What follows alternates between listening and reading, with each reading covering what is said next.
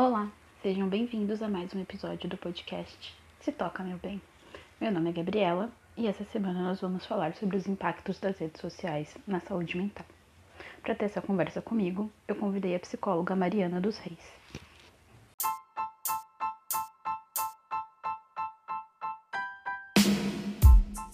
Bom, primeiro, boa tarde. Eu quero agradecer, antes de qualquer coisa, pelo convite da Gabi para falar aqui hoje, dividir um pouquinho sobre mim, minhas, experiências profissionais enquanto psicóloga. Eu sou a Mariana, eu atuo dentro de uma perspectiva da psicologia junguiana, com seus recortes, e eu tenho público-alvo população negra e comunidade LGBTQIA. É, atendo também muita demanda sobre a questão de ansiedade. Já atendia antes da pandemia e agora isso tem se intensificado. Então, esse convite seu, Gabi, eu fico muito feliz, pensando nesse setembro amarelo, da gente discutir, problematizar um pouquinho essas questões, né? Trazer essas questões aqui.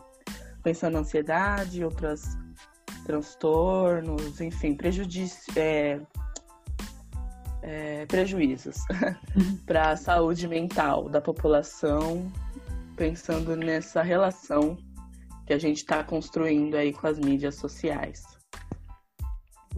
Mari, eu agradeço que você tenha aceitado o convite. Para mim é muito importante é, tratar desse tema aqui, né? Porque apesar da página e do podcast serem mais relacionados à sexualidade, o comportamento e o autocuidado também estão, estão inclusos, né? Eu também gosto de criar conteúdos que falem de autocuidado, e como é, como é setembro, eu decidi fazer esse podcast especial sobre redes sociais e a saúde mental, porque a maior parte, o, o meu conteúdo é em uma rede social, eu uso muito as redes sociais, tanto para fazer os conteúdos quanto para ver coisas da minha vida pessoal.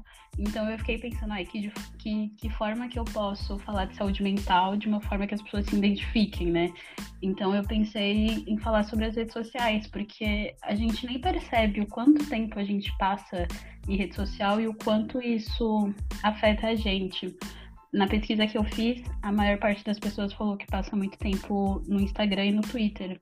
E eu queria começar falando do Instagram, que é uma rede muito imagética, né? São fotos e vídeos é, onde as pessoas mostram só um recorte da vida delas, né? Você mostra só a sua melhor foto, a sua melhor roupa, a melhor parte da festa. Às vezes você posta uma foto linda na festa, depois acontece tudo errado, mas a foto bonita, da foto bonita da parte boa da festa tá lá. E eu queria que você começasse comentando sobre isso, sobre essa questão do Instagram. Eu já ouvi muita gente falando, por exemplo, é, mulheres gordas que não conseguem seguir mulheres que têm corpos diferentes, porque isso gera um mal-estar e uma ansiedade. Eu queria que você começasse comentando sobre isso, sobre essa questão do Instagram e da, da autoestima das pessoas. Pensar no Instagram, esse exemplo que você deu, é muito um sentido de a gente pensar num instante que é eternizado ali na rede e visto para o outro e comprado, entre aspas, como uma verdade uma verdade absoluta. Né? E a gente vai pensando nas problemáticas dentro do Instagram. É, a gente pensar, então, Gabi, num sentido de que o Instagram é uma ferramenta que a gente tem benefícios, não vou dizer que é só o negativo da coisa, mas uhum. pensando nessa questão da, do, da comparação com esse outro, porque quando você me traz esse recorte das mulheres gordas também, tem muito um viés de algo que muitas vezes é tido como frustração, inalcançável, desse padrão de corpo. E a gente pensando sobre esse funcionamento dessa estrutura, ele também é usado, né, para influenciar. Então já tem esse nome, né, os influenciadores. E se a gente colocar aí nessa comparação, nessa balança do que mais vende, é esse corpo padrão, essas pessoas que pela sociedade já são bem vistas e bem-vindas também. Né? E aí a gente é, pensa nesse funcionamento desse prejuízo, porque a gente acha a maior sacada do Instagram, pensando também na ansiedade, também dando uma introdução para essa frase, porque a gente tem uma sensação de que o que a gente está mexendo ali a gente controla. Uhum. E a gente tem sede de controle, né? O ser humano como um todo. Ao mesmo tempo que ele dá essa falsa sensação de controle.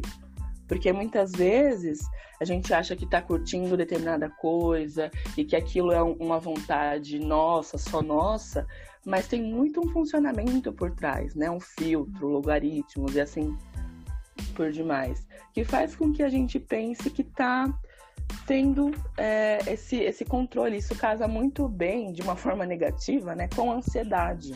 Então a pessoa não percebe que o que ela pensa que está controlando ali, na verdade, ela está sendo usada uhum. para que aquilo gere conteúdos e patrocínios, enfim, vendas que possam atrair aquela pessoa. Então, a partir das coisas que ela gosta ou do que ela não se interessa, aquilo vai sendo lido e a, e o, o, a ferramenta ali, né? O, o aplicativo. Ele vai entendendo melhor a maneira com que a gente pensa e a gente vai acabando ficando muitas vezes alienado. Porque muita gente pensa que aquilo que está vivendo ou vendo é uma realidade. E muitas vezes não, né? Como você mesma pontuou. É, coloca ali a foto da festa, mas às vezes a festa não foi boa, a pessoa já chegou na festa não estando bem consigo naquele dia, mas conseguiu sustentar um sorriso para uma foto, um uhum. momento mais leve com amigos, amigos, e acaba passando desapercebido muitas vezes. E uma coisa que eu vi, já que a gente está nesse, nesse período de quarentena, ainda mais agora que voltou tudo a abrir, né? É, eu vi um post uma vez falando sobre o efeito que tem, tipo, você tá fura, você fura a quarentena e você posta foto. E o efeito que isso gera, né? Tipo, em pessoas que, que estão cumprindo a quarentena, isso gera uma ansiedade muito grande. Porque, tipo, ai, eu tô aqui cumprindo a quarentena direitinho e as pessoas estão vivendo a vida como se nada estivesse acontecendo. Então a gente vive muito nesse movimento, né? Tipo, será que não dá para fazer as. Não dá, você não consegue, sei lá, vou dar um rolê e não postar uma foto? Não, será que não é possível? A gente tem muito esse, impulso de mostrar, né? De se, de se expor na, na internet. Uhum. E eu aí, pensei nisso também, nessa, nessa dinâmica, né, de, que a gente tá agora na quarentena, que tem algumas pessoas que estão ainda cumprindo e tem pessoas que estão saindo e postando as fotos. Tipo, qual que é a troco de que as pessoas postam essas fotos, né? E o efeito que isso tem nas outras pessoas. A gente vai pensando num, num mal-estar coletivo, tanto da pessoa que está se colocando em risco indo, né? Pessoas uhum. próximas que convivem, tanto dessa pessoa que está olhando aquela postagem, né? Então, é um lugar de estou abdicando do lazer porque lá fora não, não é, né, o, o recomendado ir uhum. e fazer, ter esse momento, mas ao mesmo tempo tem outras pessoas que não estão respeitando. Eu acho importante a gente é, focar nesse exemplo que você está trazendo, porque há outras problemáticas também sim, sim. no não estar em casa, né? Uhum. Mas a gente pensando é, nessas pessoas que estão saindo dessa forma e o prejuízo para a pessoa que está ali quanto espectador, digamos assim, é até um sentimento que eu vi em uma postagem que agora infelizmente eu não vou lembrar a pessoa que postou, mas era como se fosse uma carta falando do seu sentimento, né, de ser uhum. trouxa Sim. de estar em casa. E aí eu fui percebendo nos comentários que muitas pessoas estavam se identificando com esse sentimento. E é um sentimento de o que vale a pena, né? No sentido de que estou tentando fazer minha parte, esse outro não. Uhum. Esses outros não. Então, o que vale eu fazer? Esse sentimento também do de mãos atadas, digamos assim, em alguns casos. Mas eu acho importante a gente frisar aqui que para as pessoas que estão conseguindo, podendo também fazer a quarentena, que é importante continuar, né? Não é desistir, pensar em estratégias nas, no sair também, se tem a necessidade ou está passando por alguns problemas internos. Agora a gente também está tendo o aumento da violência doméstica, por Sim. exemplo, pensando na, no público LGBTQIA. Também a casa não é sinônimo de um lugar de proteção, um lugar que se sente visto ou querido pelos membros. Então a saída, às vezes, não é só nesse lugar de lazer, mas também de sobrevivência, né? E aí também pensar em estratégias nessa saída é importante. Mas para quem está conseguindo evitar, é importante também. Estou colocando bastante a palavra importante porque é, é essencial mesmo, né? Dar continuidade para isso. Agora, nesse fim de semana que passou, né, no feriado, eu fiquei bem preocupada com essa questão do sair, ir para a praia, uhum. e aí logo em seguida volta às aulas. E a gente falando sobre redes sociais, Gabi, me dá a rede social ela também tem muita sensação e ela reforça a sensação do imediatismo. Uhum. Então, além do que parece que é aquilo que a pessoa está vivendo, é, fomenta muito achar que aquilo é verdade absoluta e que aquilo também vai fazer com que a pessoa crie possibilidades no imaginário dela sobre o que é, o que deixa de ser. Uhum. Pensando num exemplo aqui de relacionamento. Então, o relacionamento acaba, se finda, e, e com isso a outra pessoa encontra outra pessoa, né? E aí tá ali uhum. na, na rede social. É muito comum as pessoas já imaginarem como foi, como deixou de ser, se a outra pessoa já estava junto ou não, ver aquele cenário a pessoa feliz e aí se coloca no lugar de que o outro não foi feliz quando estava consigo, né? Muitas questões. Sim, e tem toda a idealização também, né? Tanto, sei lá, de aparência quanto de relacionamentos, porque nas redes sociais também todo mundo tem uma relação muito bonita e muito feliz, só que ninguém sabe o que acontece é, com aquele casal fora das redes, né? É, que nem eu falei no começo, é tudo um, um recorte, né? É tudo só uma parte, mas a gente absorve isso como se fosse o todo, como se a vida toda da pessoa fossem só todos aqueles momentos de felicidade, como se não houvesse um, um momento triste ou alguma frustração na vida dessa pessoa. E a gente projeta muito isso pra nossa vida, né? Tipo, ai, se fulano fulano tá feliz assim, eu quero estar feliz assim também. Se fulano tem um relacionamento tão bom, por que, que meu relacionamento não é tão bom assim? E aí que vai gerando é, tanta frustração e tanta ansiedade, né? Uhum. Você falou agora a palavra frustração e a gente vai é, pensando nas gerações, pessoas que entraram na puberdade, assim, vamos se dizer, usando rede social. Se eu não me engano, tô chutando aqui, tá? Uhum. Números. Anos 90, lá para 95, 96, e a gente vai ver o comportamento dessas pessoas e dos jovens atuais também são pessoas que têm, e relacionando também com redes sociais, maiores dificuldades de lidar com frustração.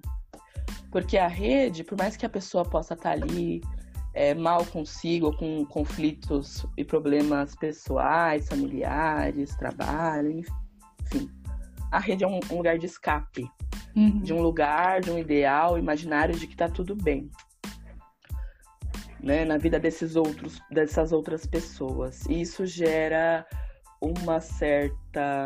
Por mais que se busca um conforto, quando a chave vira, vai virar então ansiedade, frustração, podendo virar depressão, porque é só ver a frente, né? Como se a gente olhasse a, tela uhum. e visse só a frente da tela, a imagem vibrante, né? cheia de cores dentro, né? Assim, vindo direto para os olhos. Mas não olho por trás, né? Então fica um mundo paralelo, realmente, em muitos casos. E tomar isso como uma verdade absoluta é muito perigoso, porque imaginar que esse outro ou, ou esses outros têm uma vida perfeita, sem problemas, sem frustrações, e que só o negativo está sobrecarregado em si. É como se de alguma forma pensasse que o problema está em si ou no ambiente que vive e que aquilo é algo isolado seu. Uhum. Então, essa, essa ilusão de que a rede só aproxima, e eu coloco esse só porque também há essa possibilidade positiva de aproximações benéficas para a saúde, para o profissional e etc. Mas tem esse outro lado, né, que ele é muito é, é, não dito muitas vezes para o nosso senso comum. E não é por acaso que não é não dito, né? Também, Gabi. Porque é um produto a rede. Se a gente pensar tudo que tem por trás. Sim, é o que você compartilhou comigo, né? Do documentário aqui na Netflix, que a gente não paga que não paga a rede social com dinheiro, né? Mas você paga com as suas informações e com a sua imagem. Tudo que você vai fazer na internet, você precisa fornecer o seu nome, o seu e-mail, o seu telefone, tipo, no mínimo, né? Então, não é, não é de graça. Você está pagando com, com tudo isso, com a sua imagem, eventualmente com a sua saúde mental, porque é muito tempo e muito desgaste em redes sociais. Teve uma coisa também que você comentou comigo, que foi a questão dos filtros. É, que os filtros mudam muito a aparência das pessoas, né? Deixa o nariz mais fino, ou o olho maior. E também tem a questão que eu comentei com você, que é dos filtros, é, deixar. A maioria dos filtros do Instagram deixar a pele bem mais clara. E aí eu queria que você falasse também dessas, dessa questão estética, né? Porque antes as pessoas usavam. Antes não, né? Ainda usa-se é, maquiagem, mas o filtro parece uma, uma evolução, né? Da maquiagem. Uhum. Uma evolução da maquiagem dessa, de novo, desse lugar de revisitação do imediatismo. Então é muito comum a gente começar assim, tá lá, vamos assistir uma live, alguma coisa, e a pessoa ligou e já tá, olha, eu tô aqui experimentando qual filtro vai ficar bom, vou ficar com esse. Né? Então, ao invés de ter uma preparação, usa o filtro. Então ele, ele também reforça esse lugar do, do que é feito de imediato.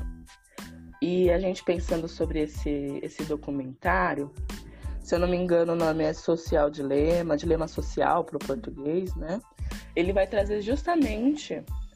É, e tem uma frase que é bem no começo do documentário que fala que existem duas, duas é, indústrias que chamam os consumidores de usuários. Uhum. E é a indústria das drogas e de aplicativos. E assim que eu me deparei com essa frase no começo do, do comentário, me chamou a atenção, porque se a gente for parar para pensar mesmo, a gente tem, repetindo a frase, acho que no começo aqui da, da, da, nossa conversa, que é a gente tem a falsa sensação que a gente está no controle do uso do celular. Mas na verdade a gente está sendo manipulado.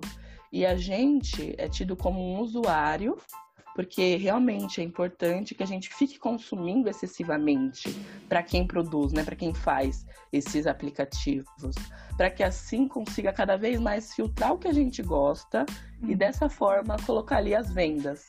Então, quem são os clientes, segundo os, o, o documentário, não somos nós, né, que estamos ali usando, mas sim quem busca é, forma de, de impulsionar o que vende, né? Aquela questão do patrocínio. Então, é muito preocupante isso, né? Já tinha algumas percepções, mas esse documentário fez com que eu olhasse com mais atenção algumas outras coisas, né? Abrir mais horizontes, digamos assim, também.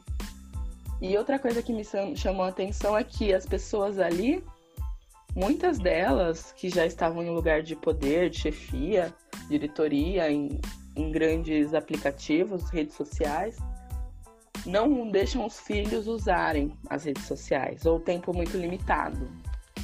Né? Então, se não indica para o próprio filho ou para a própria família, algum problema bem grave tem aí. Sim, com, com certeza. É, a questão do algoritmo, né? Tipo, sei lá, você tá procurando um celular, você quer comprar um celular. Aí você busca. Quando você entrar no Instagram ou no Facebook, vai ter um anúncio do celular lá. Qualquer coisa que a gente procura, ou às vezes que a gente só fala perto do celular, é, aparece logo em seguida pra gente. Então, isso já é um indício de que a gente não tá tão, tão no controle assim, né? Uhum. Porque tem Essa questão da fala pra gente, no senso comum, pode até parecer mágico, né? Vira e mexe, é como a gente escutar, como assim? Eu tava falando sobre determinado assunto com uma pessoa e do nada começou a vir uma enxurrada de propaganda disso. Como uhum. isso é uhum. possível, né? E a gente vai percebendo que é muito importante a gente se olhar e olhar o que a gente tá olhando dentro das redes. Porque a gente está sendo, de certa forma, estudados, né, observados. No senso, na prática, ali a gente não se dá conta, porque a gente é, a gente fica nesse, nessa ilusão do deslumbre do que é a rede social. Dessa coisa de mostrar coisa boa, né? Coisa bonita e tudo mais. Ou que é dito que é bonito, que eu acho que é importante também diferenciar. O que é ensinado, né? Limitantemente do que é certo, errado ou bonito. A gente tá falando de padrão, né? Mas ao mesmo tempo, a gente acaba não sendo crítico nesse uso. Limitante também. Ah. Não, tinha A gente tá vivendo agora. Oi? Não, é que cortou um pouquinho, mas ah, pode tá, continuar. Desculpa. Deu para entender? Deu, deu sim. Tá. A gente está vivendo agora também um exemplo né, da, da, nossa sociedade, falando de política, de como o uso das redes foi essencial, negativamente falando, para chegar aonde estamos hoje. Então é importante a gente verificar as fontes das notícias, não tomar tudo ali como uma verdade. E a gente pensando sobre, sobre essa questão né, de voto e tudo mais, a gente vai percebendo que cada vez menos a gente está buscando realmente saber do assunto, né? Pensando nesse senso comum, população em massa a gente quer o imediato. Então, se, eu, se um colega meu, que eu tenho uma admiração ou que eu confio, me manda uma coisa e eu vejo aquilo, eu já tomo como verdade. Uhum. Eu não vou buscar saber. E eu, além de não procurar, eu dissemino, né? Eu jogo para outras pessoas. Isso também é muito perigoso. Sim, sim, é, tanto que esse era o, o, próximo tema que eu ia colocar, que é a questão da intolerância, né? Aí a gente pode falar, acho que mais do Twitter. Eu não sei se você usa, eu tento usar às vezes, mas eu não tenho muita paciência, porque as coisas são muito rápidas e eu não consigo acompanhar. Mas o Twitter é uma grande rede social de opinião, né? As pessoas escrevem lá o que elas bem entendem, e tem muito essa questão do nichamento virtual. Tipo, ai, fulano falou uma coisa, eu não gostei, então eu vou despejar todo o meu ódio em cima dele sem, sem conhecê-lo, sem e procurar saber se o que ele falou é verdade ou não. Tem muito essa, esse movimento no Twitter, né? O tal do cancelamento, que eu acho que é uma coisa que não existe, mas acho que a gente pode comentar um pouco sobre isso, sobre essa intolerância, né? Quando o outro fala alguma coisa que eu não gosto, eu vou lá e eu vou despejar ódio nele e pronto. Sem, sem nenhum tipo de responsabilidade, né? Porque existe essa, essa segurança, essa falsa segurança de que eu estou aqui atrás do computador. Se eu colocar um nome uma foto fake, ninguém vai saber que sou eu. Sim. E quando você traz a, a intolerância e essa expressão do, da pessoa cancelada, do cancelamento, é bem esse lugar, né? Não deveria existir. Mas como a gente vive num mundo em que o olhar para o outro e apontar o outro é cada vez mais alimentado, ao invés de olhar para si e rever, né, se revisitar e rever suas questões, é, acaba sendo muito massivo e violento nessa reprodução. Então, às vezes a pessoa fala X coisa sobre tal tema. São pessoas pessoas também, mas enfim. É, sobre X assunto, uma pessoa já coloca ali como algo de parem de seguir, parem de. E acaba dando força, aquela voz que outras pessoas se identificam e acaba retweetando, né, uhum. também. Eu não uso, só tô dando um, um parênteses, o Twitter eu acho que eu fiz uma conta há muitos anos atrás, assim, acho que mais de 10 anos, que eu nem lembro o usuário, mas eu deixei lá, porque eu, naquela época eu lembro que eu tive uma, uma sensação de, de não conseguir acompanhar, e hoje então nem imagino como deva estar. Eu tenho mais pessoas que me mandam alguma coisa ou outra, mas eu mesma não tenho, porque eu acho que alimenta esse lugar do, do criticar, além do revisitar. E também não dá oportunidade, muitas vezes, isso pensando nesse mau uso, né? Uhum. É, da pessoa pensar no que vai dizer, como vai dizer, se é aquilo mesmo que deseja transmitir. Então é um lugar de que a gente vive num, num mundo também, Gabi, que agora a gente tem que estar tá preparado para tudo o tempo todo, uhum. resposta meio que já afiada. O eu não sei, às vezes não pode existir, né? Meio que É meio que nesse, nessa linha de pensamento. Ou eu não sei, ou olha, posso ter um tempo para pensar sobre e aí falar aqui um pouco, né? Parece que não existe isso. Logicamente que há pessoas que, como você mesma apontou, usam isso como uma forma, o Twitter e outras redes, justamente de um lugar de impunidade, por mais que hoje ainda tem, a gente tenha caminhado um pouco, juridicialmente falando, ainda há muito para ser revisitado, porque é algo novo. O uhum. jeito que a internet se transformou, é, eu acho que eu arrisco a dizer que a gente, enquanto ser humano, não imaginávamos. Uhum. Agora na quarentena, então, essa intensificação dessa inovação é mais absurda ainda. Então, é muitas novidades, muito novo, do novo, constantemente, e às vezes não tenho tempo de olhar para trás, né, do que está sendo bom ou não nesse uso. Sim, foi, foi, tudo muito rápido, né? Eu sou, eu nasci em 96, então é, na minha infância e ali na minha adolescência eu já tinha internet em casa. Mas eu lembro que era uma coisa assim muito limitada. Era Orkut, MSN, aí depois foi surgindo o YouTube, o Twitter, mas foi essa. A gente passou muito rápido por tudo isso. E hoje em dia é, tem absolutamente tudo na internet, você acessa todo e qualquer tipo de informação e, e, é isso, né? A gente não sabe, a gente não sabe como lidar com isso. Por exemplo, ai, às vezes eu quero passar algum tempo fora da internet, mas eu faço o meu conteúdo, então eu preciso estar é, tá ali na internet para alimentar a página ou para pesquisar alguma coisa para podcast. Então, para mim, às vezes acontece esse, esse lugar também, sabe? De ah, eu quero estar fora disso, mas eu sou uma pessoa que, que alimenta as redes sociais também. E sobre intolerância, e o que você falou sobre sempre ter uma resposta imediata, né? Eu acho que a gente pode colocar isso, por exemplo, quando acontece algum caso de racismo sempre tem alguém que vai mandar para você e vai falar: Nossa, Fulana, você viu isso aqui? O que, que você acha? E às vezes a gente não tá preparado para falar sobre isso, né? Porque para pessoas que, que não sofrem racismo, não é tão difícil falar sobre isso quanto vai pra gente. Então tem muito isso também, né? Ah, aconteceu um caso de LGBTfobia. E aí você vai lá pro seu coleguinha LGBT e vai falar: Nossa, Fulano, você viu isso aqui? Comenta o que, que você acha. E não dá tempo de você nem de você digerir aquela informação e as pessoas já é, já acontece essa cobrança, né? Que todo mundo precisa ter um posicionamento, que todo mundo precisa ter opinião.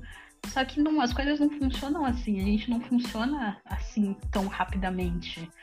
E, e, e existe um excesso de informações, então até você conseguir é, entender o que realmente aconteceu e dar a sua opinião, deveria ser um processo mais longo do que, do que é. E eu acho que é isso que me incomoda muito no Twitter. Porque se você, você. As coisas acontecem as pessoas começam a discutir aquilo, sei lá, meio-dia. Se você entrar lá uma e meia da tarde, já estão falando de outra coisa. E as coisas vão passando muito rápido. E, e, todo mundo tem muita opinião, né? Ninguém, ninguém se sente confortável em falar eu não sei ou eu vou pesquisar. As pessoas se preocupam muito em, em se posicionar na internet. Uhum. E aí quando você traz a, as informações, os excessos de informação, de informações, também é o excesso de atravessamento dessas informações. Uhum. Às vezes a pessoa tá ali para expressar, mas ela não está preocupada com o conteúdo ou com as outras pessoas que irão ler, mas sim de ter uma visibilidade naquilo, né? E às vezes ela pode até nem concordar tanto ou não dominar muito sobre o assunto, mas coloca uma posição ali. Uhum. Eu também não acho que a pessoa tenha que dominar, porque eu acho que é um lugar também muito perigoso, assim, de se falar. Só eu me autocorrigindo, porque eu acho que esse, uhum. esse movimento também é importante. Mas tem uma certa propriedade daqui, um certo cuidado. E aí você também usou agora o exemplo é, de casos de, de racismo. Então, antes da pessoa ir pesquisar sobre, ter um mínimo ali, né, de o que é, o que deixa de ser, pergunta pro amigo, pro colega, o que que é. Então, ah, o que que você acha, né? Já joga, pá, pro outro. Não tem um, um tempo de reflexão de o que, que será que se eu mandar isso para aquela pessoa vai causar. Uhum. Como é que tá o dia daquela pessoa, né? Não tem esse filtro. E quando a gente vê os casos de racismo, ah, que foram, que agora na pandemia, né? Parece que algumas pessoas é, meio que se tocaram de certa forma, ironicamente, com muitas aspas, que racismo existe. Uhum. Ainda mais pessoas brancas. Mas não tem esse cuidado, porque aí tem uma atualização da demanda do, da pessoa negra para dar um, um, suporte. Então, ah, o que, que eu tenho que ler? O que, que eu tenho? Não tem uma busca, né? Então, vamos uhum. colocar de novo a pessoa negra ali nesse lugar de quem vai fazer por mim. E aí também reforça, Gabi, esse, essa coisa do racismo ser problema do negro, quando não. Assim uhum. como da também é, questões de LGBTfobia, né? Parece que o problema tá na pessoa, da comunidade ali, da população, e não. Tá no outro que também não consegue ver, enxergar. E aí você falando sobre também, é, a gente vai lembrando de novo do que a gente estava falando sobre esse cancelamento. Esse cancelamento, um também dos, do, das questões centrais é que quando a gente fala do cancelar a pessoa, parece que ela ali vai não, não existir mais, né? Ser uhum. deletada da vida. O virtual tomou tanta força que dá essa impressão mesmo que a vida da pessoa né, vai ser menos importante ou menos visibilidade. E quando a gente fala principalmente sobre a questão de racismo e LGBTfobia, a gente vai percebendo que muitas vezes acontece o um movimento contrário. Que aquela pessoa vai ganhar mais seguidores. Uhum. E a pessoa que estava tentando combater se sente frustrada. Porque a rede social, ela vai reforçar o que já tem na sociedade. Uhum. Sim. O Twitter funciona muito assim, né? Porque o Twitter, é, o, o que. Se você digitar uma palavra-chave lá na busca, você acha tudo que estão falando sobre, sobre aquela palavra. E se você falar de um tema, tá todo mundo falando mal de uma pessoa. Se você entrar lá e falar mal de uma pessoa, o seu tweet vai ser entregue para várias outras pessoas. O Twitter parece ser muito alimentado por, por discursos de ódio. Uhum. E essa essa, esse funcionamento do Twitter, né? Ele é menos. Ele mostra menos a pessoa. É, essa diferença também do Instagram, né? Uhum. Por mais que no Instagram também dê para você criar perfil falso e tudo mais. Mas o Twitter, assim como o YouTube, né? Então faz ali um negócio, então a pessoa sente mais um perfil, o negócio é o perfil. Um perfil falso. Então a pessoa se sente, de certa forma, mais protegida para falar o que bem quiser, bem entender. E a gente vai também observando e percebendo que muitas vezes essas pessoas que fomentam discurso de ódio não olham para si. Hum. Gabi, desculpa, eu tô com tosse. Vou tossir um pouquinho, tá? Tá bom. Você edita, você corta? Eu edito, eu edito. Desculpa, pera só um pouquinho, vou até pôr no mudo. Tá.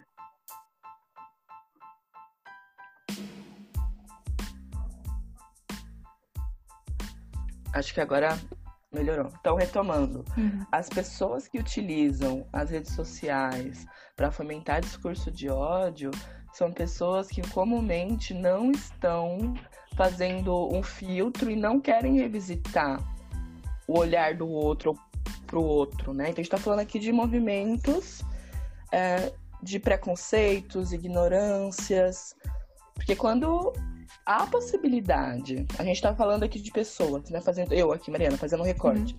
De pessoas que têm possibilidade de olhar informações e mesmo assim falar, não, isso para mim desvalido a informação, desvalido o outro e ainda tenho vontade de expressar minha raiva e aniquilar esse outro, violentar esse outro, a gente vai vendo que esse lugar da internet é muito propício para essas pessoas.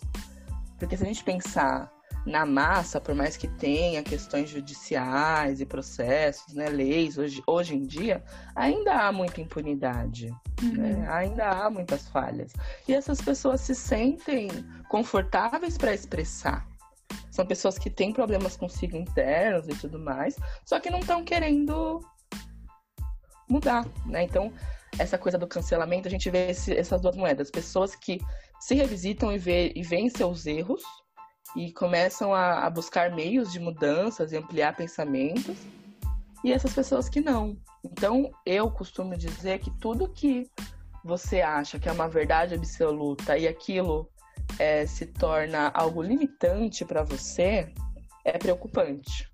Porque se você está focando no seu olhar só para um lugar e não está olhando o entorno, ou não consegue se relacionar com pessoas que discordam de você, também é preocupante. Sim, não estou é. dizendo também que tem pessoas pessoas, né? E tem é importante a gente filtrar as pessoas que a gente se relaciona.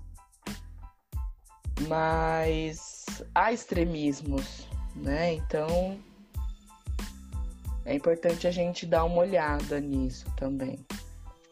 Eu acho que a gente está muito acostumado a, a viver dentro da bolha, né?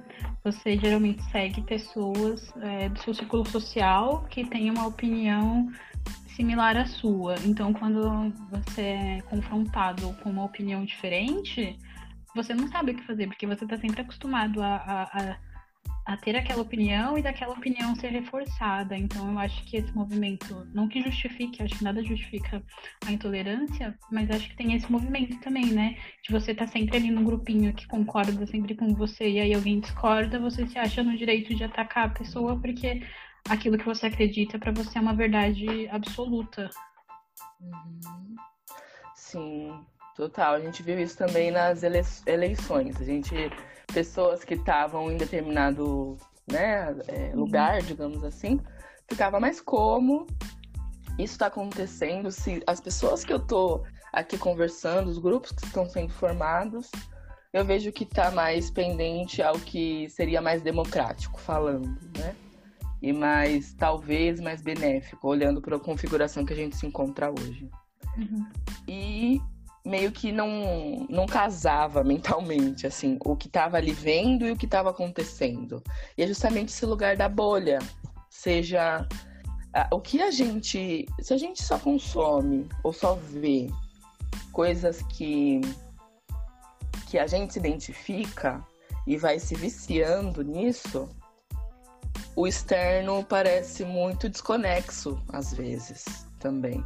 Eu, Mariana, lógico que tem perfil que eu não não sigo, né? Mas tem pessoas que sigo que eu não concordo totalmente com o que é dito ou com alguns comportamentos, mas eu sigo.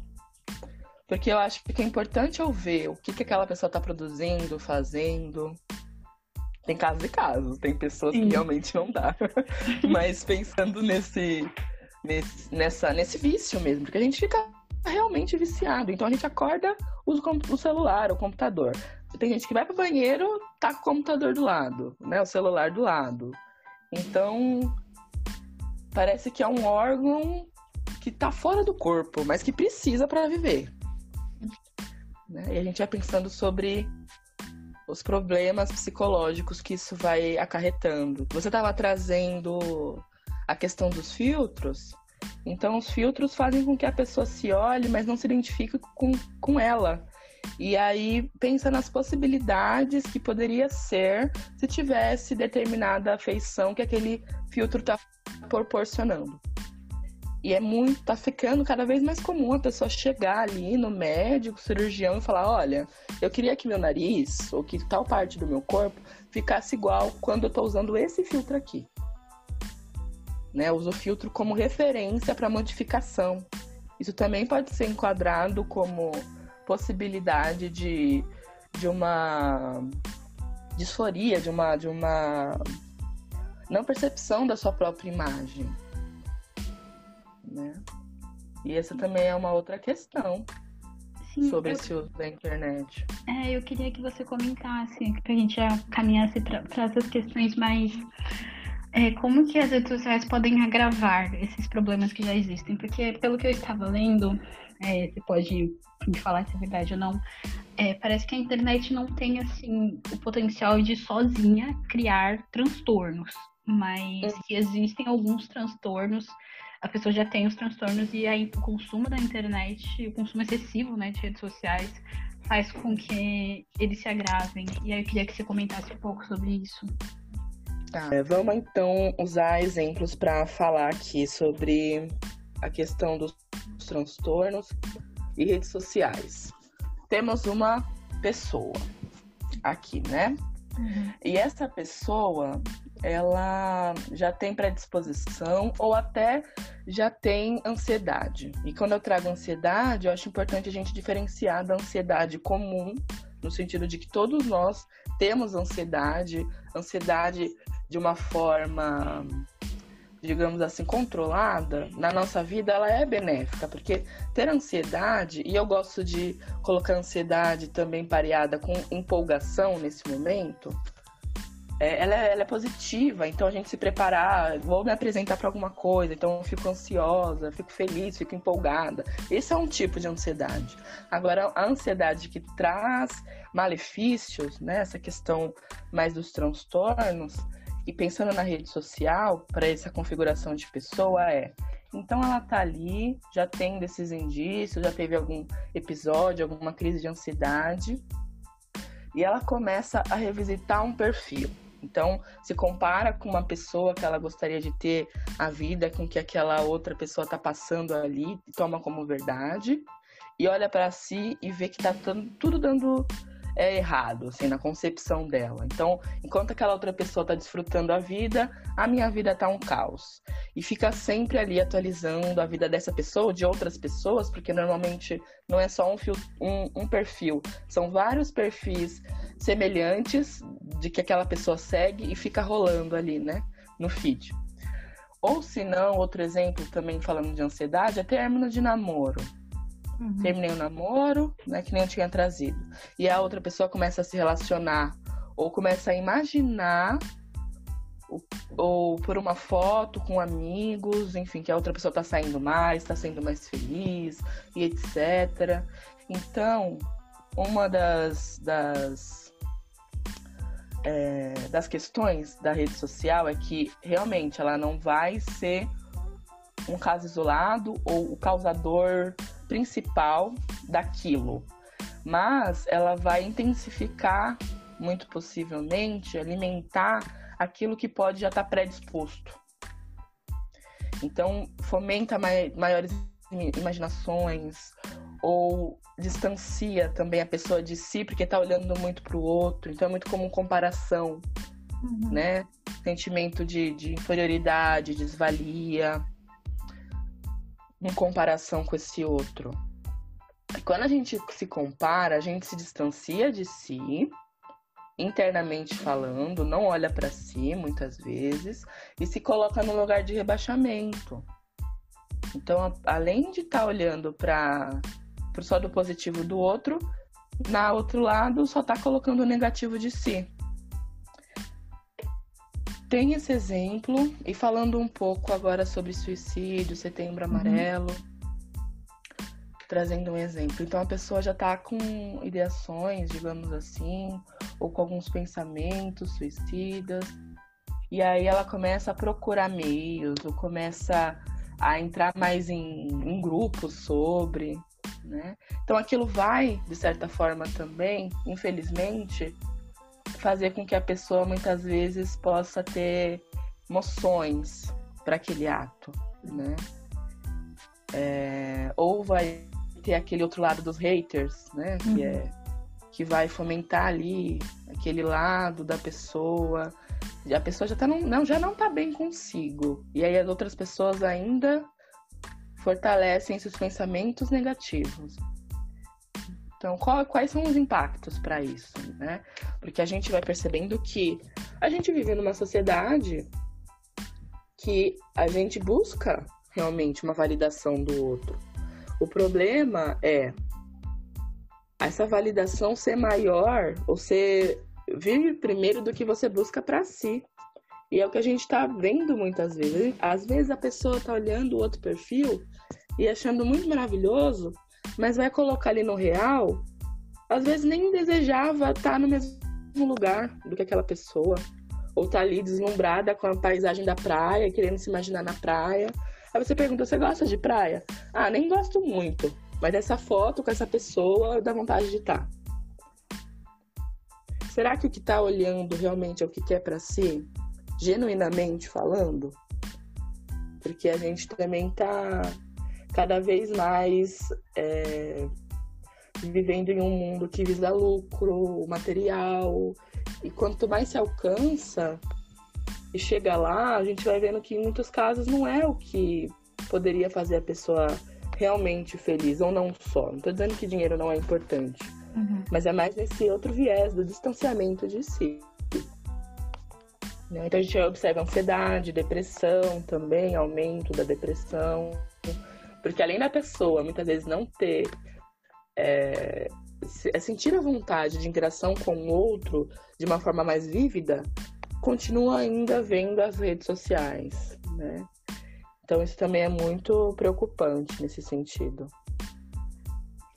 E eu ia te perguntar se é possível identificar sinais de quando, por exemplo, a pessoa está pensando em suicídio. É possível identificar algum sinal através das redes? Através da rede a gente pode pensar no que, que a pessoa está olhando, seguindo, né? Eu acho que é importante a gente fazer uma diferenciação de crianças, adolescentes e pessoas adultas, porque normalmente a pessoa adulta ela vai ter um filtro maior do que deixar exposto ou não. Já a criança e uhum. adolescente acaba escapando mais, digamos uhum. assim, né? E eu coloco criança e adolescente porque ainda hoje há um mito de que criança pode não ter pensamentos é, voltados a essa temática do suicídio, mas a gente vai vendo que é algo também é, neurológico, biológico, que é além do que é do senso comum, né? Também uhum. há muito genética, também é outro fator, enfim. Então, há crianças que já demonstram é, comportamentos ou idea ideações. Então, se for nesse, nesse recorte da criança, adolescente, como responsáveis, não coloco só pai e mãe, mas como responsáveis, né? É importante sempre estar ligado com o que a pessoa tá, com a criança, adolescente está olhando, o que está curtindo, últimas históricos, né? Últimas visualizações. A pessoa adulta, é, pensando na depressão, né? Ela vai muitas vezes se isolar, não querer mais a interação da mesma forma, é aquela pessoa que está mais ali no telefone do que no que está acontecendo externamente, por mais que possa estar tá numa festa, enfim. Há esses comportamentos, mas eu acho importante também falar aqui, Gabi, uhum. que isso são exemplos, o que pode acontecer, uhum. porque isso é muito subjetivo, muito individual de cada pessoa. Outro mito que tem do suicídio é que a pessoa que vai cometer o ato ou que pensa ela é necessariamente uma pessoa depressiva. E não. Uhum. Né? Então acho importante a gente começar a cada vez mais é, desmistificar aquilo. Pensar em prevenção e pensar também nas, nas pós-venções das pessoas que já tentaram, porque também tem o mito de que a pessoa que já tentou não vai tentar mais, ou que vai, né, ter uhum. outras consciências e tal. E isso também é outro mito muito preocupante, muito perigoso. Então, é, dá limite de tempo pensando em criança, adolescente, do que vê, o que não vê, filtrar realmente. Porque a gente vê que é muito comum a pessoa ali, o responsável, falar: ai, tá bom, usa ali para eu conseguir fazer tal coisa. Ainda mais agora, nesse momento de pandemia, porque a demanda é muito grande mesmo. Sim. Pensando em mãe solo, por exemplo, é muito, muito pesado, né? Então a, a, a pandemia está trazendo esses sentimentos é, de esgotamento muito fortemente também. Mas é importante tentar ter um tempo para conseguir ter um olhar para o que essas outras pessoas estão fazendo, falando nas redes também, né, curtindo. E hum. Eu ia falar que você falou de, de prevenção e uhum. é, ir ao psicólogo é uma, é, é uma coisa que a gente não é ensinado e incentivado, né? Porque deveria ser um, um, uma coisa preventiva, porque o que acontece, pelo menos, sei lá, o que chega até mim dentro do meu círculo social, é as pessoas buscarem a terapia quando elas já estão, assim, em uma situação extrema. E aí elas vão buscar a terapia não a terapia como uma forma de, de cuidado, de autoconhecimento. A gente não tem muito essa cultura de, de prevenção. Eu acho que com a nossa saúde em geral. Que nem quando eu era criança, meus pais me levavam ao pediatra, assim, com uma frequência enorme, eu tenho muitas lembranças. Mas depois que eu fiquei adulta e que eu tinha que marcar as minhas próprias consultas, é, eu quase não fui mais. Então a gente não tem muito essa cultura de prevenção, né? A gente tem muita cultura de, nossa, aconteceu, e agora o que, que eu faço com isso? Uhum. Eu acho que quando a gente fala de, de terapia, terapia, né, psicologia aqui falando, e de psiquiatria, os dois. Uhum. Por mais que, né, tenham suas diferenças, logicamente, os dois eles são muito colocados da caixinha do louco, né? Quem procura é pessoa louca. E aí também tem outro outro apontamento, outro mito que é uma frase que eu acho muito violenta, que re, que reforça é Pobre não tem depressão. Pobre não hum. pode ter depressão. Essa é uma frase assim que ela vai é, mostrar e denunciar também nessa, nessa fala que é o lugar dessas dessas, dessas profissões, né, dessa saúde, assim, voltada para a saúde, que infelizmente ainda, pensando em, em larga escala, é para pessoa que tem uma certa condição financeira, um certo planejamento financeiro. Sim por mais que haja projetos e que é importante também a gente continuar incentivando, fomentando é, atendimentos é, com valores sociais, eu também faço esses recortes dentro da minha clina, clínica é, e das suas possibilidades. Mas é importante a gente pensar e perceber que não é por acaso que tem esse distanciamento. Uhum. Quando a gente fala, então, sobre a psicologia. Voltando com o que você estava falando lá no começo, que era sobre. Não sei se era autoestima que você estava falando, agora me falhou a memória. Hum. Foi autoestima? Foi, né, a gente começou falando da questão do Instagram e da, auto, da autoestima. Tá, hum. vou voltar essa fala, tá? Uhum. Então, não é por acaso. É, Desculpa, Gabi. Tudo bem. Não é por acaso, então, que a psicologia e a psiquiatria são áreas que têm esse tabu social do quem procura é louco. E também tem a outra frase, outro mito que é depressão é coisa de rico, né? Depressão, uhum. pobre não pode ter depressão. E a gente vai percebendo que esses mitos, esses mecanismos vão afastando cada vez mais a possibilidade ou pensamento da pessoa de buscar dentro dessas, dessa, desses trabalhos um auxílio, uma ferramenta para lidar com suas angústias. Porque, como você mesma pontuou, é muito comum, muito mais comum a pessoa procurar a terapia quando já está no limite. E pensando na questão de classe social, infelizmente ainda hoje ainda há realmente a necessidade de que tenha um planejamento financeiro para a pessoa poder arcar, ainda mais com a terapia, que é algo mensal.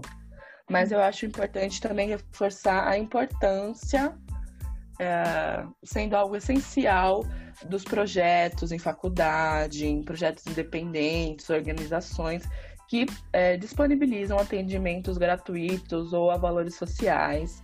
Dentro da minha clínica também é, eu disponibilizo, vejo caso a caso, enfim. Mas é importante a gente ter esse recorte até para o próprio psicólogo profissional, né? Que se pense sobre. Mas a gente vai percebendo, Gabi, que não é por acaso essas, essas injeções de pensamento, né?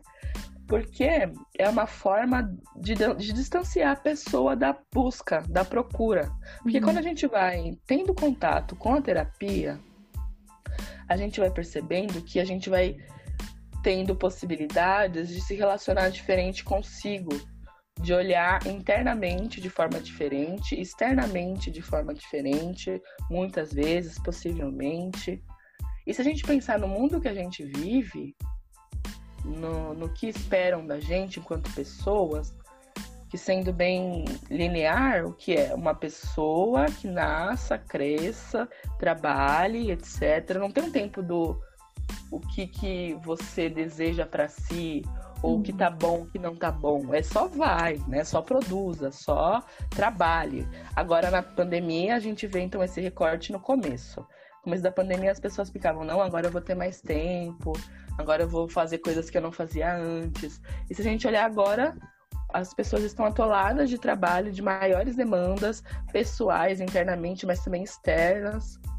Então, não tem esse tempo de olhar para si muitas vezes. E a terapia é um lugar que vai fomentar maior, assim, é, dar mais lugar para pensamentos críticos, de olhar certas situações e falar: opa, será que eu desejo isso para mim? Né? E aí a gente vai percebendo que o sistema que a gente vive não quer pessoas pensantes, uhum. querem pessoas máquinas, pessoas que estão ali para fazer algo para um outro e não para si. E a, a psicologia em si, a terapia, terapia é esse lugar reservado para você falar de si, pensar em si, olhar para o seu entorno, não só para o que você deseja, mas o que você não deseja mais. Então não é por acaso que a terapia ainda é colocada nesse lugar e ainda hoje as pessoas têm esse pensamento. Porque o louco, socialmente falando, ele é tido como o lugar de exclusão do, daquilo que a gente não quer ver. Então, se parear algo louco ou ser louco, não é algo desejável. É aquela pessoa que tá ali, mas ninguém quer ver, escutar, não quer ter um cuidado no senso comum, né? Do, do que é ser uhum. louco, da loucura. E a gente precisa também pensar mais na, no pensar e questionar o que é o normal. Ainda mais falando hoje aqui sobre rede social. Será que é o normal a gente acordar e já ficar ali na tela? Será que é normal a gente comer enquanto tá ali, olhando para a tela e não olhar para quem tá na nossa frente? O que, que é esse normal, né? O que, que é esse ser normal dentro ali da tela e também fora da tela? Sim.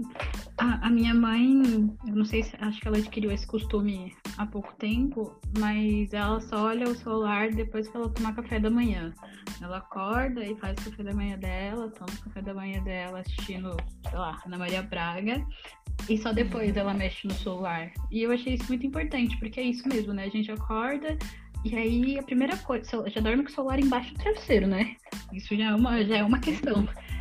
E você vai, já vai olhar a rede social e, e as coisas que estão ali, se você esperar 10, 15 minutos para ver, as coisas não vão mudar. Porque quando é alguma coisa urgente, as pessoas costumam te ligar para contar. Então é, é o que você tinha falado do, do imediatismo, né? De tudo para ontem, tudo para agora. Eu preciso acordar e saber o que, está acontecendo, o que, que não está acontecendo. E esse tudo para ontem, nesse momento que a gente está vivendo, se intensificou muito mais e traz bastante incerteza, angústia. Falando também dessa, dessa ansiedade um pouquinho mais, então é como se o momento que a gente vive na pandemia, pensando na ansiedade, porque a ansiedade é pensar no que vai vir e talvez nem se configure daquela forma já gera um grande sofrimento, um sofrimento, né, prejuízos. E, de certa forma, a pandemia deu um certo corpo, entre aspas, uma certa forma para temores que já existiam, né? Então, per perder emprego, o uhum. deslocamento, enfim. E a gente vai pensando, percebendo que esse imediatismo de respostas também se intensificou agora na pandemia, porque a gente está, que nem você mesma tinha pontuado há pouco, muito mais tempo, tempo ali na, na frente, né, da, do computador, das telas como um todo, por demandas profissionais uhum. também, além do pessoal. Então, ao mesmo tempo que quer se desligar, não pode, né, ou também não, não da forma com que gostaria. E a gente vai percebendo a importância, por exemplo, é, de tempos de deslocamento, às vezes. Não estou falando que é um, sempre um momento prazeroso, mas uhum. se deslocar ao trabalho, por exemplo, era um momento que, que a pessoa podia parar e falar, não, estou indo ao meu trabalho. E aí pensando na vida, pensando né, no que está uhum. ali lhe incomodando, não, tempo de leitura. E agora tudo se misturou, o que é trabalho, o que não é trabalho. Falando um pouco brevemente de mim, questão do trabalho. Agora, na pandemia, eu comecei a, a fomentar minhas redes. Eu já atendia online antes, Mas agora, né, intensificou uhum. muito mais a busca, porque justamente esse lugar de angústias que já estavam ali e saíram junto com a pandemia. E então a demanda fica maior. Então eu também estava me observando, Gabi, que acordava já vendo ou procurando ali no celular se tinha alguma demanda profissional, justamente uhum. por esse boom, o que fazer, o que não fazer. E aí, depois que eu me deparei nesse acordar para já olhar o telefone, eu falei, opa, preciso dar uma maneirada. Não vou dizer que é todo dia, porque eu acho que é importante a gente ir se percebendo dia a dia, né? Não dizer que já estou 100%, mas perceber e ter ações, por mais é, pequenas que possam parecer, por menores que podem parecer, é importante. Então, eu estava percebendo também que com a demanda na clínica online, às vezes eu começava, terminava um atendimento e já começava outro. Uhum. E agora eu percebo que eu tento pelo menos ter alguns minutos de intervalo de uma forma mais regrada, eu comigo. Pode uhum. ser um, um, minuto de desligar e encher um copo d'água para começar o próximo atendimento, mas eu já vejo diferença. Né? Porque é isso, a gente pensa que mudança está atrelado com grandes mudanças, de novo essa questão do imediatismo, mas às vezes passos pequenos são muito importantes para que a gente consiga pensar né, nesse outro. E aí a gente volta também pensando sobre o que a gente vê na rede. Então, ah, a pessoa é de sucesso, aí vê ali a rede, o número de seguidores da pessoa e tudo mais, mas não vê o antes, do que foi construir aquilo. Uhum. E outro lado que eu acho importante pontuar, falando sobre redes sociais, é a questão de influenciadores. Então, muitas vezes a pessoa fica na ânsia de se tornar um, mas não pensa tudo que pode estar por ali. Então, seja o, tá, como eu vou lidar com pessoas é, com discurso de ódio? Uhum. Como eu vou lidar quando eu der um boom? Porque isso também pode ser, por mais que seja algo que é desejável, pode ser algo que a pessoa ali também não consiga lidar. Porque vai aumentando o seguidor, vai aumentando a autocobrança, né? E cobrança externa também de posicionamento, que nem você estava trazendo. Sim, isso é uma coisa que eu penso muito, né? Eu tenho a página, tenho o podcast, e por enquanto é, são coisas pequenas, né? Um público pequeno. E eu sempre fico pensando, poxa, se um dia eu conseguir crescer, é uma coisa que eu almejo, tipo, ter mais visibilidade, que o meu conteúdo chegue a mais pessoas, mas essa questão da intolerância e de como as pessoas agem na internet é uma coisa que, que me deixa muito assustada às vezes, sabe? Às vezes eu penso, nossa, acho que é melhor eu. Parece mais seguro eu continuar ali com os meus 300 seguidores que, que, que me fazem críticas, mas que são críticas construtivas, do que eu ter, tipo, 10, 15 mil e eu ter que lidar com esses ataques, né? E, e, existem vários marcadores, né? Eu sou uma mulher, eu sou negra, então são, são, são lugares onde as pessoas costumam atacar, né? Então, para mim, isso é uma grande questão. Tipo, ah, eu faço conteúdo, eu estou na internet, me expondo, expondo as minhas opiniões. E se, um, e se um dia isso crescer, eu vou ter que aprender a lidar com isso de alguma forma, né? Uhum. Exato. Então a gente vai vendo que é importante a gente até pensar na terapia, uhum. ou conversar com pessoas que já passaram ou estão passando por isso, nesse recorte de, de se tornar ou ser influenciador ali. Repensar constantemente o que, que quer passar, como quer passar. E você trouxe a questão da crítica, né? Crítica construtivas. Então, é exatamente isso. O problema não é a crítica em si, mas o que, que a pessoa está querendo com aquela crítica? Que é uma crítica violenta de ataque? Ou é uma crítica para o outro realmente conseguir é, rever atualizar e trazer mais benefícios ali para a página? Porque, infelizmente, a gente é criado num, num, num mundo de competição. Então, ver alguém ascender ou conseguir, nesse recorte, né, maiores seguidores, pode gerar para uma outra pessoa um sentimento de desvalia de si e vai atacar o outro. Então, para que você não cresça, eu vou te atacar ou fazer alguma coisa, ou fazer com que você se sinta mal, para te dar uma sensação de que o que você está produzindo não é bom, ou que você não é bom o suficiente. E a pessoa acaba sendo atravessada, acaba sendo afetada. Então, e tem dias e dias, então vão ter dias que você já não está bem consigo e vem essa enxurrada, né, de informações negativas. Como lidar com isso?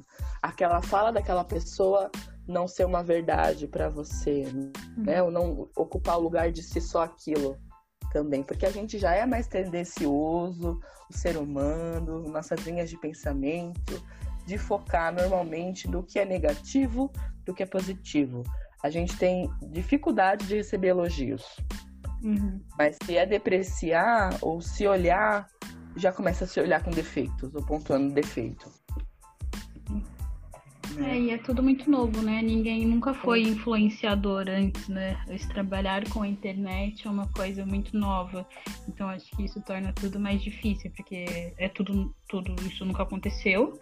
Então como, é uma, como que a gente vai lidar com isso, né? Tem esse lugar do, do desconhecido também. É tudo muito novo, ainda é tudo muito permitido, uhum. né? O dizer ali, sem filtro nenhum, ou se expressar como quer. Então esse é outro outro lugar, porque pode até às vezes não vir algo diretivo, vamos supor. É, eu, Mariana, falando ali de psicologia na minha rede e acabo vendo outra coisa X de outras pessoas falando mal da psicologia. Pode não ser algo direto, mas vai me afetar também. Uhum. Né, de certa forma. Pode me afetar. Como é que eu vou lidar com isso? Então é importante ver qual é o objetivo daquilo, né? O porquê tá fazendo aquilo. Hum. Maria. Então, para mim também tá sendo algo. Ah, desculpa. Não, não, pode, pode concluir, desculpa, eu te cortei. Nada que é isso. Então, para mim também tá sendo algo novo, Gabi. Eu também tô hum. compartilhando com você quando você tá falando sobre seguidores, né? Então, é, na, na minha rede, é, eu vou a preta, vou a preta psi. Eu falo sobre psicologia, falo sobre sonhos, e o intuito é alcançar pessoas justamente para desmistificar o que é terapia. Então, quando vem uma pessoa para mim falando ali no privado que me escuta falar e que sente que é mais possível é, entrar em contato com a psicologia, que tem vontade de fazer terapia, eu fico muito feliz, ainda mais se é uma, esse recorte de pessoa negra, pessoa é, dentro da comunidade LGBTQIA, né? Então, eu vejo que são pessoas que também são distanciadas muitas vezes dessas, dessas possibilidades ou que já tiveram experiências infelizmente negativas, uhum. sendo que passou né, é, é, preconceitos e racismos ali, é, mas que aí vê ou vê outras possibilidades. Então, isso é positivo, mas eu também compartilho com você. Que às vezes é, dá uma sensação que é melhor ficar no conforto né, desse número de seguidores mais limitado, que estão ali meio que controlado. Porque quando começa a crescer, gera também uma ansiedade. Uhum. Mas ao mesmo tempo a gente vai, eu coloco a gente, eu e você, porque eu também acredito muito no que você está fazendo, nos seus propósitos. E a gente vai percebendo que é importante ampliar realmente, que não é por acaso que a gente está usando a, essa rede social como uma possibilidade de ferramenta.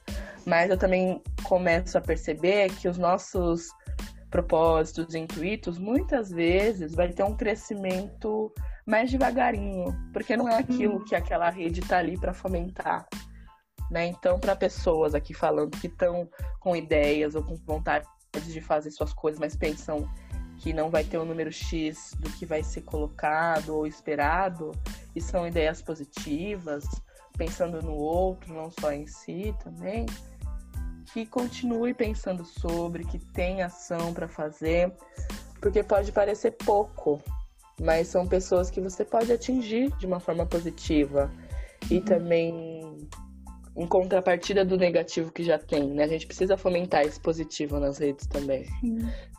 Sei que tem pessoas que a gente não vai alcançar, pessoas que pelo menos no princípio, que tem dificuldade com acesso à internet. Agora, a gente falando, por exemplo, da escola, né? dessas discrepâncias sociais também sendo mostradas, mas que a gente consiga fazer o que dá e o que pode também nesse momento e nas redes. É, Mari, acho que a gente passou por todos os pontos que eu tinha planejado e eu ia pedir para você, se você tiver conhecimento, é claro, de indicar loca locais que oferecem terapia gratuitamente ou a preços acessíveis? Então, sobre lugares que eu conheço com atendimentos baixo custo ou acessíveis. O CVV ele é o mais comum de, de, de agora, né? No setembro amarelo ele é o mais comentado, 188. Então conta com pessoas voluntárias, voluntárias e também tem a questão do chat, enfim, não é só por ligação, que é um lugar que eu estava recentemente também lendo relatos de pessoas que entraram em contato, sentiram acolhidas, que foi importante. E também tem bastante clínica escola, Gabi. Uhum. Eu fico pensando agora aqui que eu posso fazer para você, para você também colocar lá, deixar uhum. bonitinho na sua página, porque eu fico com medo de falar um, não falar outro, e também tem as suas importâncias. Então, tem muito clínica, muitas clínicas escolas que também contam com esse apoio. Ai, pode e também, ser. E também o coletivo Guarda-Chuva, que são de estudantes de psicologia, colocaram na sua página disponibilizando centros de acolhida para a saúde mental da população LGBTQIA+, que também acho muito legal acompanhar e seguir para maiores informações. É, eu acho uma boa é, fazer uma lista, né, com, com profissionais e, e, lugares que oferecem serviços assim. E uhum. aí seria um conteúdo a mais, né, além do, do episódio. E aí seria um conteúdo a mais para as pessoas. Sim, com certeza. Sempre gosto de ampliar. Sim. Bom, você gostaria de, de falar mais alguma coisa? Eu vou pedir para você deixar suas redes sociais. É, e se você gostaria de falar mais alguma coisa, aí a gente já pode finalizar. Bom, eu só quero agradecer mais uma vez o convite, Gabi. Eu acho que é um, um tema muito necessário no momento que a gente está vivendo, nesse contexto que a gente está vivendo.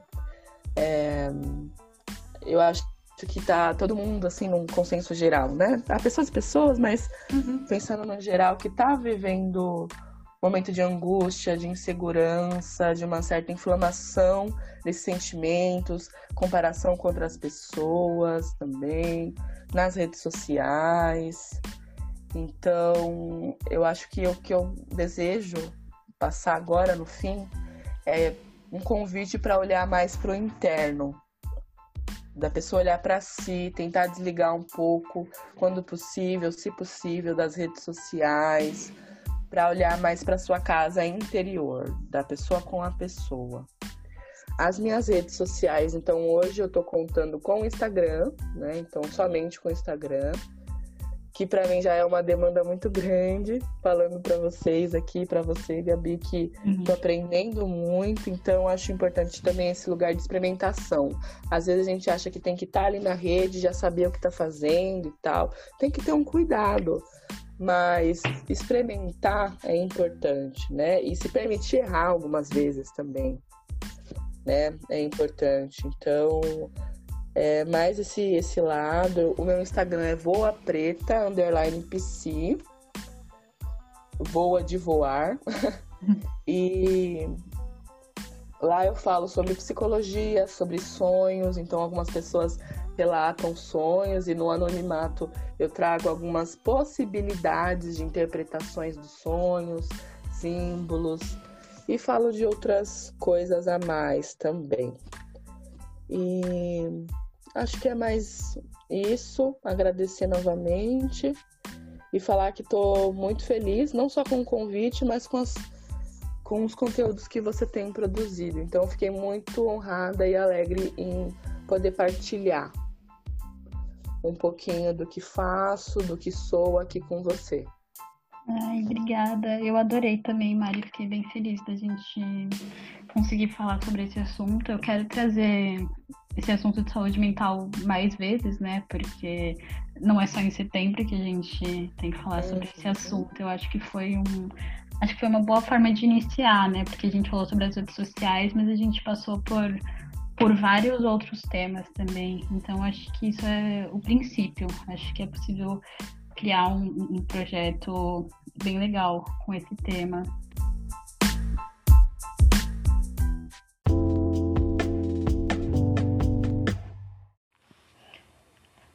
Para você que ficou até aqui, eu gostaria de agradecer e dar dois recados. O primeiro é que além desse episódio, eu vou disponibilizar lá no Instagram arroba se toca, underline meu bem, uma lista de locais que oferecem atendimento psicológico gratuitamente ou a preços acessíveis.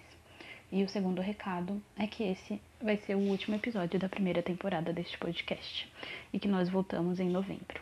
Obrigada para você que acompanhou todos os episódios.